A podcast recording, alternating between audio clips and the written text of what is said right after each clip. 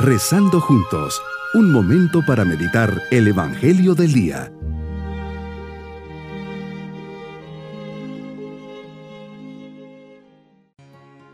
Mi oración y saludo por cada uno de ustedes en este día miércoles de la tercera semana del tiempo ordinario. Bajo la mirada del Señor que siempre nos escucha, le decimos, en este día Señor quiero ser fiel a lo que me pidas. Tal vez tenga dificultades, dudas, preocupaciones o pruebas que me pongan a pensar en una vida sin un Dios o rechazándolo. Pero tengo la certeza de querer hacer tu voluntad. Ayúdame a quererlo con todas mis fuerzas, con toda mi alma y con todo mi corazón, para que así pueda vivir mi vida de forma sobrenatural.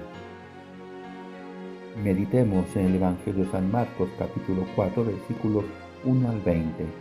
Señor, hoy nos compartes una parábola. El sembrador salió a sembrar, mientras va arrojando la semilla va cayendo al borde del camino. Vienen los pájaros y se la comen.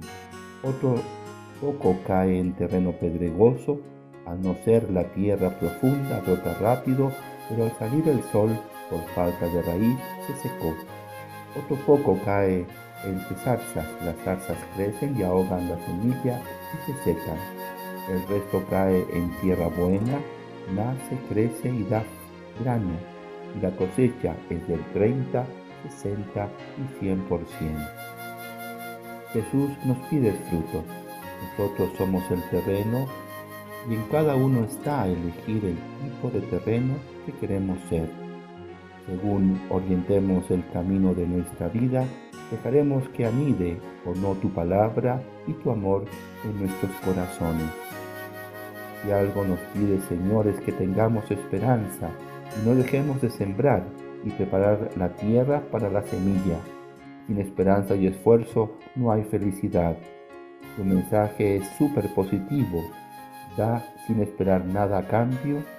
Salvo amar a Dios, me dices, que la recompensa estará en la otra vida, sabiendo que a cambio ganaré la vida eterna.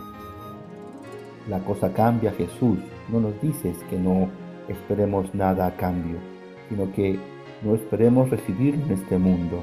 Nos ofreces además la gloria eterna de la otra vida. Dios mío, ayúdame a convertir mi corazón en tierra fértil para que tu palabra anide y dé los frutos que quieres de mí. No dejes que la esperanza se aleje de mi corazón. Una de las grandes preguntas con las que iniciaba su clase un profesor de antropología era ¿qué habéis hecho por el mundo este fin de semana?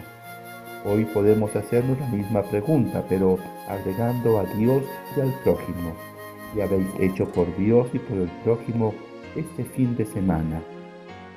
La vida adquiere peso de eternidad cuando se vive por ti y por el prójimo.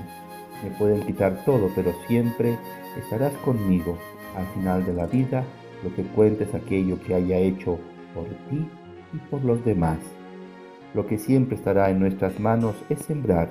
Los frutos dependen de ti. Sembrar y sembrar, jamás desanimarme, pues en el desánimo está la derrota. Es necesario tener paciencia y por supuesto mucha fe. Señor, aumenta mi fe. Señor, yo no sé cómo vaya a salir esto, pero en tus manos lo pongo. Por mi parte he hecho cuanto he podido. Jesús, estás presente en esa semilla que germinará en bien de tu reino. Nuestro premio inmerecido será la vida eterna, el cielo prometido verte tal cual eres. Mi propósito a través de un examen de conciencia, ver el terreno en donde cae la palabra de Dios y disponerme a ofrecerle buena tierra para lo que Él quiera plantar en mi corazón y en mi vida, germine y dé buenos frutos.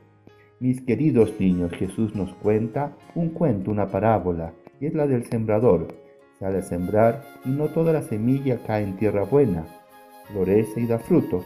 Por eso nos invita a que nuestra tierra siempre reciba la palabra del Señor y dé buenos frutos. Y nos vamos con la bendición del Señor. Y la bendición de Dios Todopoderoso, Padre, Hijo y Espíritu Santo, descienda sobre ustedes. Bonito día.